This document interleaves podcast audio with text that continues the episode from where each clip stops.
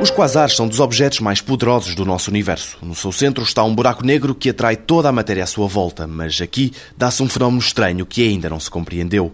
Mercedes Filho, investigadora do Centro de Astrofísica da Universidade do Porto, explica que uma parte da matéria é engolida pelo buraco negro e a outra é como que expelida em grandes jatos na direção oposta. A questão está em perceber como é que estes jatos são criados. Todas as galáxias têm buracos negros no seu centro. O quasar é um objeto que está muito, muito longínquo. É uma galáxia que está muito, muito longínqua e que tem o seu buraco negro central mas os processos relacionados com o buraco negro, portanto, digamos, a acreção da matéria, o comer a matéria, domina todos os outros processos da galáxia. Portanto, mesmo que existem outras coisas dentro da galáxia mãe, digamos, o quasar, que é a parte central dessa galáxia, toda a parte central, o buraco negro, o disco onde toda a matéria está a cair, etc., domina o output energético daquele objeto.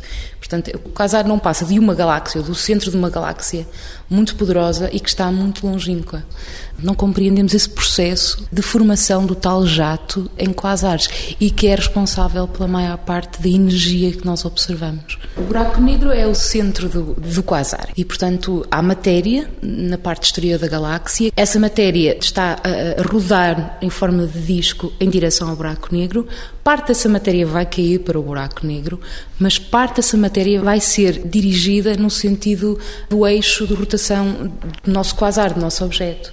E é essa a forma como essa matéria é dirigida nesse sentido que nós não entendemos. Portanto, nós não entendemos o processo da formação dos jatos em si porque é os jatos eh, dirigidos para o observador que produz toda aquela energia que nós observamos uh, de um quasar. É um problema que está quase a empatar muitos outros assuntos dentro da astronomia uh, de galáxias ativas que seria necessário e importante resolver. Começamos a ter uma imagem mais coerente do assunto, mas de qualquer maneira ainda está para resolver e é capaz de demorar ainda uns anos a completamente entender o, o, o fenómeno. Na próxima edição do 125 Perguntas sobre Ciência, uma questão que aflige os matemáticos.